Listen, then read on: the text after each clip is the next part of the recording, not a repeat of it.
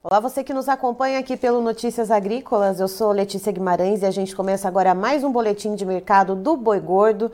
E a gente vai falar um pouquinho sobre como essa semana vai se encerrando. Tivemos aí aquela movimentação a respeito dos estoques que a China não estava aceitando aqui do Brasil. Aí houve uma liberação parcial, dependendo das datas aí em que a carne foi processada. E agora temos uma nova uh, um, um, mais uma novidade a respeito né, do mercado do boi, uma decisão que foi tomada ontem, então, uh, pela Justiça, né, foi então a Justiça Federal de São Paulo que proibiu a exportação de gado vivo por todos os portos do Brasil, uma decisão que ainda cabe recurso, mas vamos entender então com o Iberville Neto, que é médico veterinário e diretor da HN Agro, então quem sabe do assunto, para a gente saber no que, que isso pesa ou não aqui para o nosso mercado. Seja muito bem-vindo, Iberville.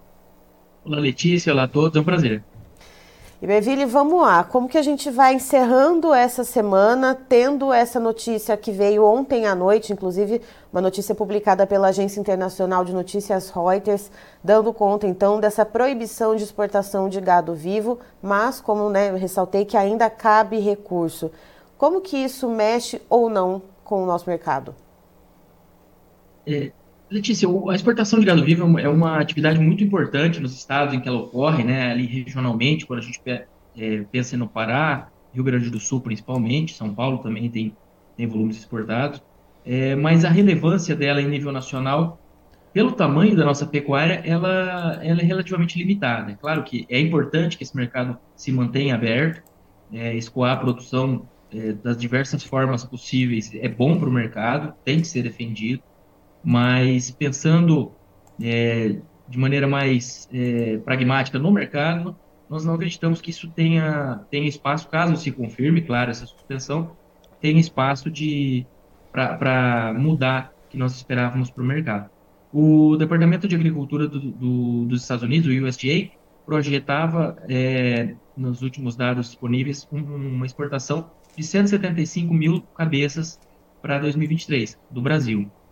É, o Brasil já chegou a exportar, para a gente ter uma referência aqui, mais de 780 mil cabeças em 2018. Então, nós já atingimos esse, esse pico e vinhamos com, com exportações mais fracas nesses últimos anos. O ano passado, projeção que pegar o número do USDA que estava é, mais na mão aqui, a gente está falando de alguma coisa em torno de 200 mil cabeças tá? de, de embarque. E se a gente pegar uma planta frigorífica abatendo 250 dias, é, não precisa ser nenhuma planta de mil cabeças de dia para abater, é, vamos dizer, para escoar essa produção. É claro que é importante regionalmente, é importante que se mantenha esse mercado aberto, mas quando a gente pensa no tamanho da pecuária nacional, o peso é, é muito mais contido do que quando a gente pega, por exemplo, a Austrália, que é o, um outro grande exportador, na verdade, é o grande exportador por via marítima, que que a projeção é de 650 mil cabeças exportadas esse ano. Projeção do USDA também. Ou seja... E um rebanho menor que o de Mato Grosso. Então, escalas muito diferentes, né, Iberville? Ou seja, se mexer alguma coisa com preço, vai ser algo uh, mais regionalizado, podemos dizer assim? Isso. É, talvez um, um, impacto ali em algum diferencial. É que o nosso contexto, ele é já de uma oferta maior para esse ano. Então, é, é difícil de a gente é, colocar uma variável em cima de um cenário que já, que já está é, de pressão de baixa, né? Mas é um ponto é, é um ponto que eu diria que não, não tem potencial para afetar o mercado como um todo, não. Embora seja importante e deva ser defendido, tá? Só queria uhum. deixar isso bem, bem claro. É, e a título de, de, referência, pensando em a gente abriu o mercado para a carne mexicana é, esse, nesse começo de ano, né? E a gente tem comentado que, pela proximidade de Estados Unidos e México, talvez isso beneficie até o, é, vamos dizer, a, a, alta dos preços da carne bovina nos Estados Unidos pode fazer com que o México mande mais carne e bovinos para lá, e isso pode abrir mais espaço para nossa carne mesmo no México, é, indiretamente beneficiado pela situação dos Estados Unidos. E aí, olhando os números aqui do, do México, as projeções são de uma exportação de gado vivo, eles mandam gado para os Estados Unidos, né?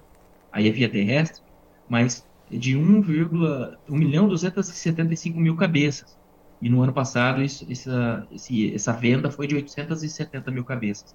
Então a gente está falando do, do USDA já projetando 400 mil cabeças a mais exportadas pelo México e o destino basicamente são os Estados Unidos. Ou seja, essa notícia, então, pouco mexe com os preços que já vêm pressionados. E o que, que vem uh, mexendo mais? Essa semana a gente viu a questão dos estoques que a China uh, não estava aceitando, aqueles estoques formados né, por causa da questão do alto embargo brasileiro lá atrás, em fevereiro, quando foi detectado aquele caso de encefalopatia espongiforme bovina em Marabá, no Pará. Uh, isso já foi parcialmente resolvido, a gente ainda tem ainda um volume que está ali, que não se sabe muito bem o que, que vai acontecer com aquilo. Para além disso, então, Iberville, quais outros componentes a gente tem que estão aí esmagando um pouco, dando essa pressionada para baixo nos preços da arroba bovina? Letícia, eu acho que o que a gente tem hoje é a oferta de final de safra chegando após alguns anos de investimento na atividade. As altas do bezerro nos últimos anos aumentaram o efetivo de vacas e novilhas. E aí, em 2022, o preço do bezerro caiu e a gente já começou a observar um, um acréscimo da oferta. Agora, em 2023, é, esse movimento tem continuado e a época é, na qual mais sai, é, mais são vendidas vacas e novilhas é março e maio. Só que maio a gente tem também é, a chegada da seca, que acaba aumentando a oferta de machos também. Então, essa, essa concentração de, de, oferta em abril e maio, devido à chegada da seca, ela costuma gerar esse, esse movimento de pressão de baixa, e se, isso se intensifica quando a gente tem mais fêmeas é, vindo para o gancho, como é o caso de 2023. Então a gente tem observado boas chuvas é, ao longo desses últimos meses, assim, na maior parte das regiões, mas o pecuarista ele já se programa e sabe que a seca chega, né? Mais forte ou, ou mais fraca. Esse ano a gente está falando de um ano de El Ninho, isso muda um pouco o que vinha sendo observado, onde, onde vai chover mais, onde vai chover menos, mas a expectativa é não tem muito como fugir da seca. Então o pecuarista já, já vai se programando para vender nessa época. Certo. E, e Beville, como que a gente vê o andamento dos preços né, ao longo da semana? Como que a gente vai finalizando uh, essa semana de negócios? Quais são as regiões aí que a gente consegue uh, apontar, né, que tiveram um pouco mais de pressão de baixa? Quais foram aquelas que a gente viu um preço um pouco mais linear? De maneira geral, o mercado ele tem, está pressionado. Quando a gente pega esses últimos dias, a gente teve desvalorização em Mato Grosso do Sul, teve desvalorização é, em Minas, São Paulo. São Paulo a gente está com uma referência, uma vamos dizer, uma faixa de negócios entre 260 e 270 na maior parte dos casos, mas um volume muito, vamos dizer, um volume que sentiu essa pressão. A, a oferta de gado está confortável para a indústria, mas é, esses valores mais é, menores que a indústria andou testando nesses últimos dias, eles deixaram, eles geraram uma retração do lado da oferta. Então, isso não, não, não dá para a gente achar que isso é o início de uma inversão de tendência, dessa tendência de mercado mais pressionado, porque essa oferta ela vai precisar sair. Mas houve essa resposta aí de, um, uma certa é, retração na, na, nas negociações frente a essa pressão mais pronunciada. Então, o que a gente tem aí seriam 65, 70 como, como faixa de negócio mais comum aí na, em São Paulo. Ou seja, essa retração de oferta, né, que deve ser, uh, que não deve ser muito duradoura, né, é, isso é fomentado também, né, ajuda a questão das chuvas, e Beville, que tem mantido as pastagens, é esse momento que o pecuarista está aproveitando ali para dar uma segurada, mas que em algum momento esse gado vai ter que sair? É, essa, essas chuvas elas acabam dando um, dizer, um pouco mais de massa de manobra ali para o produtor, né? Um pouco mais de, de, de, de massa de forragem para ele conseguir segurar esse gado.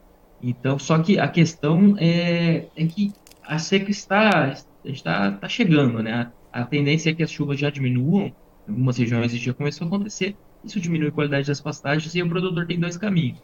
Ou ele vai colocar esse gado num confinamento, é, ou ele vai, ele vai vender. Então, quando ele coloca o gado no confinamento, ele, ele considera muito os preços futuros, que não têm é, sido muito atrativos, na verdade, eles estão bem, estão em queda nas últimas semanas. Uhum. Então, isso pode impactar negativamente essa opção, e, e, a gente já percebe, já tem visto isso, de impactar negativamente a opção por mandar esse gado para o confinamento, apesar de uma relação de troca melhorando para o milho e melhorando também para o é, e boa na comparação histórica com o boi magro. Então, a outra opção é vender e isso tem aumentado a oferta de gado, que é o que a gente tem observado. Certo. E também uma outra ponderação é que vacas e novilhas, que são uma parte importante da oferta em 2023, é, elas normalmente não vão para esses sistemas mais intensivos de suplementação, semi-confinamento, confinamento. Né? Nada impede, mas é, não é o não é uma característica, não é algo comum que a gente vê. Então, Iberville, o que a gente deve ver é que essa pressão né, de baixa por essa oferta, ela deve perdurar durante quanto tempo mais? A gente consegue mensurar isso? Aí, aí é a pergunta de, de um, um milhão, milhão, né? mas, mas eu diria que maio ainda deve ser um, um mês de, de oferta incomodando aí do ponto de vista de precificação do boi. É, a gente tem aí, pensando na demanda, a gente tem algumas sinalizações, como você bem comentou a respeito da, dessa liberação da, da carne produzida ali até o dia 23, que tinha algum embrólio. É, outro ponto é que a gente pega, quando a gente pega os últimos dados de exportação, essa última semana é, disponível, parece que as, o volume exportado já melhorou um pouco, então isso já dá uma sinalização positiva, embora os preços sigam é, em patamares bem aquém daqueles do, segundo, do, do, início do segundo semestre do ano passado, foi o pico de preços. É, então a gente tem exportações aparentemente ganhando ritmo e normalmente no segundo semestre elas aceleram. A gente tem um cenário de consumo doméstico que melhora um pouquinho no começo de mês e a gente tem o Dia das Mães, que é a data juntamente com o final de ano, e são as datas mais positivas para o escoamento de carne. Então isso acaba que ajuda um pouco, mas eu diria que no, é, somando todas essas variáveis, a nossa expectativa ainda é de um mercado pressionado para mais. Certo. Iberville, muito obrigada pelas informações. Você é sempre muito bem-vindo aqui com a gente no Notícias Agrícolas. Obrigado, é um prazer. Contem conosco. Tá, então estivemos com o Iberville Neto, que é médico veterinário e também diretor da HN Agro, nos trazendo as informações de como a gente vai encerrando essa semana de negociações para o mercado do boi gordo. De acordo com ele, os preços seguem pressionados. Uh, a gente teve aquela questão dos estoques né, de carne bovina que a China não estava aceitando.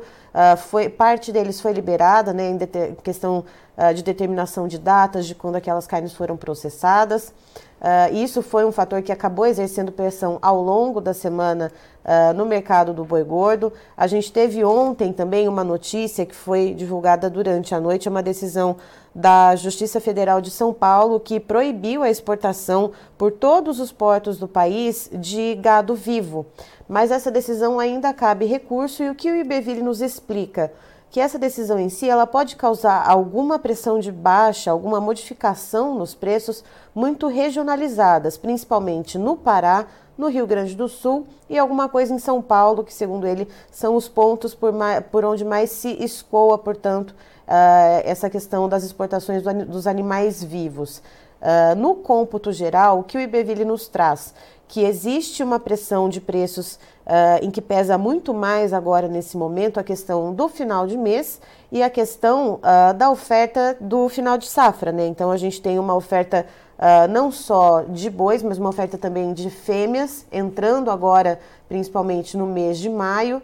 Ou seja, é o mês de maio ainda deve ter uma oferta que vai incomodar, que vai pressionar esses preços uh, ainda. Então, essa, essa pressão de baixa deve perdurar ainda no mês de maio. Christian, por favor, os preços na tela. Vamos lá então, estamos aí com maio já na tela, a gente está no dia 28 de abril, mas abril já sumiu da nossa telinha aqui da B3. Maio, então, a gente já vê uma queda de 0,13% no preço da arroba bovina, valendo R$ 261,65. Para o junho, a gente vê uma alta de 0,36%, valendo R$ 263,00 redondinho a nossa arroba bovina. E para o mês de julho, uma tímida queda, praticamente estável, né? uma queda de zero, quer dizer, uma alta, perdão, de 0,02%, com o preço de R$ 266,10. Agosto, não temos a referência. E para o boi gordo, referência CPEA aqui para o estado de São Paulo, um recuo de 0,34%, com o valor da arroba em R$ 278,20. Encerro por aqui, já já tem mais informações para você. Fique ligado.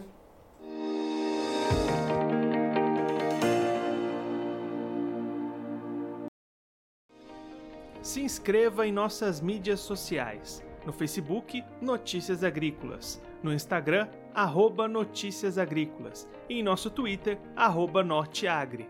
E para não perder nenhum vídeo, não se esqueça de nos acompanhar no YouTube e na Twitch Notícias Agrícolas Oficial.